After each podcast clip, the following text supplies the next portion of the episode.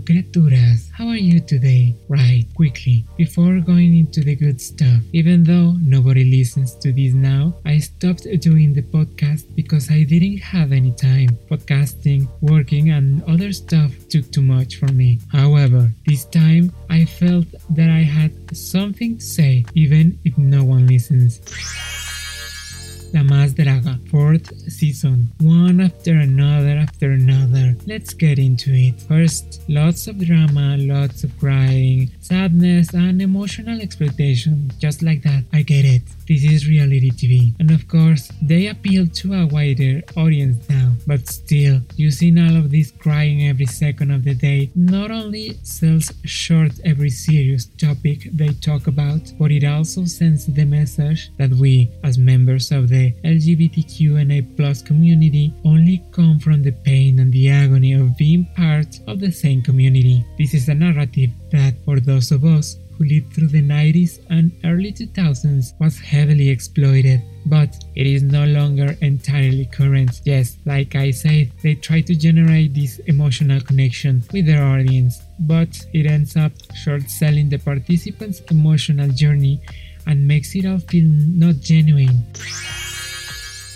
the strong suspicion of getting rid of front runners that don't give them content along with favoritisms. Okay, yes, there will always be favorites, there will always be story arcs to exploit, and a partial or skewed vision from the judges in the end. They just see one part of the whole show. Yes, we all can see, only to a certain extent, who might be the fan favorite, but no one can predict to what extent the fact that someone like Tiresias wasn't kicked out way before and instead they let go of Papercut is a mistake that might cost them greatly. That started to show clear cracks in the relationship between the fandom and the program.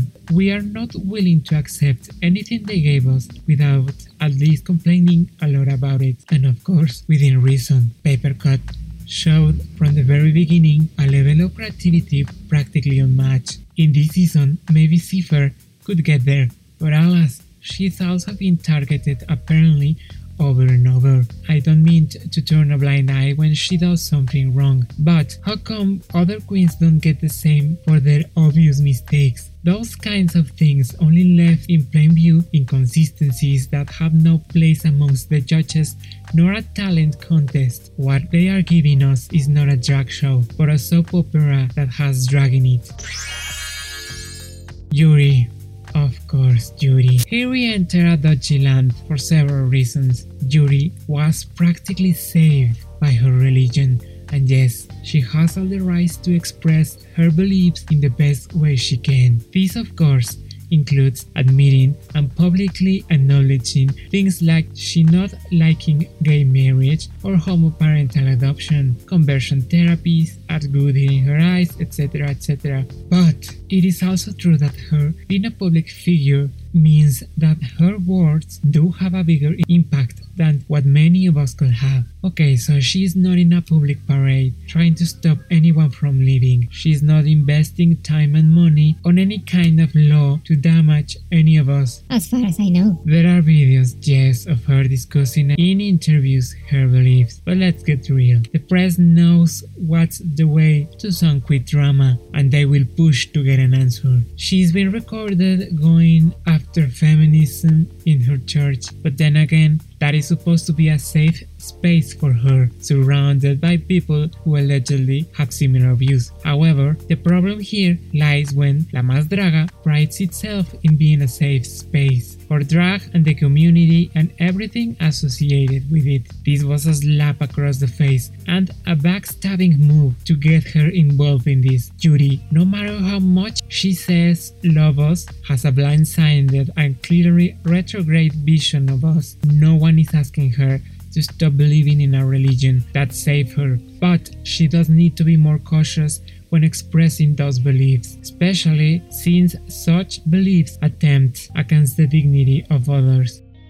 Special mention to Miss Barbara, a woman that has been cancelled many times for being tone deaf to a few social issues. The fact that she only went there to sell her protein and treated everything as one big commercial makes it very clear she's not interested in us. She just wants our money.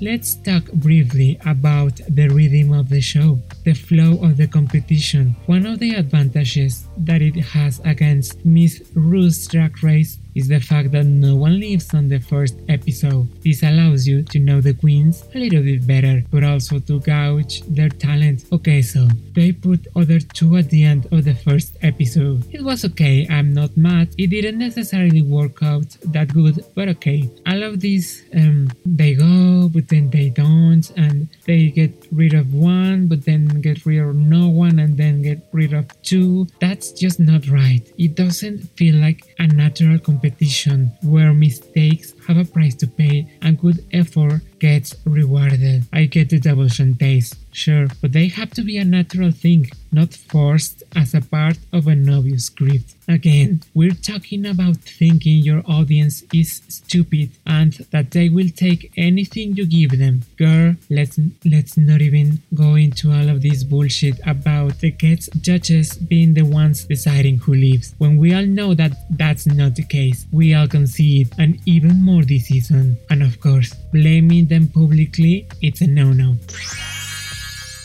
Child, the people, of course, they feel very attacked by every little thing as well. They want to set the studio on fire for nothing. They take everything out of context, pretending their interpretation of things is the real deal and the only valid. They want to cancel everyone very publicly based on their own favoritism always saying how much they love their queens, but of course, not given a single tip on any show. but of course, bringing down other queens or the judges in the way to go. They will make the longest threads and scream the loudest for that. Examples of these are everywhere. Just take a peek at Twitter. They don't stop to think about what they're saying, even though the queens have said multiple times that Things are not what they look. This is to no avail. Fans just spread hate as if they were getting paid for it. The drag fandom is becoming particularly toxic. It is clear to me that beyond all of this professed love for the queens, producers love their project a lot more. They will stand by it and they will act upon their interests first. Proof of that is pretending that nothing of the things that were done this season are wrong, as if everything is valid just because that's show business. As a drag consumer, it is a tricky road. On one side, you want to be there for the queens because you feel for them, but on the other side, producers have a cynical agenda that leave you disappointed with these kind of platforms because they end up being unfair and manipulative. I understand. It's still a young project. Four seasons for something like this is not that much, especially since the company that produces it is still relatively small, even when they have clearly shown at times that whatever the audience has to say is not important for them. I really hoped the time comes when they get it and they change whatever it is needed to change in order to grow and do justice to the queens participating. I mean, Drag Race got notoriety until the third season, but it wasn't until seasons 6 or 7 when it all exploded big time, but it is because they allowed themselves to change in order to grow. Now into an international franchise with flaws and everything, both projects have lots of support from their fans, but rest assured that audience patience does have a limit.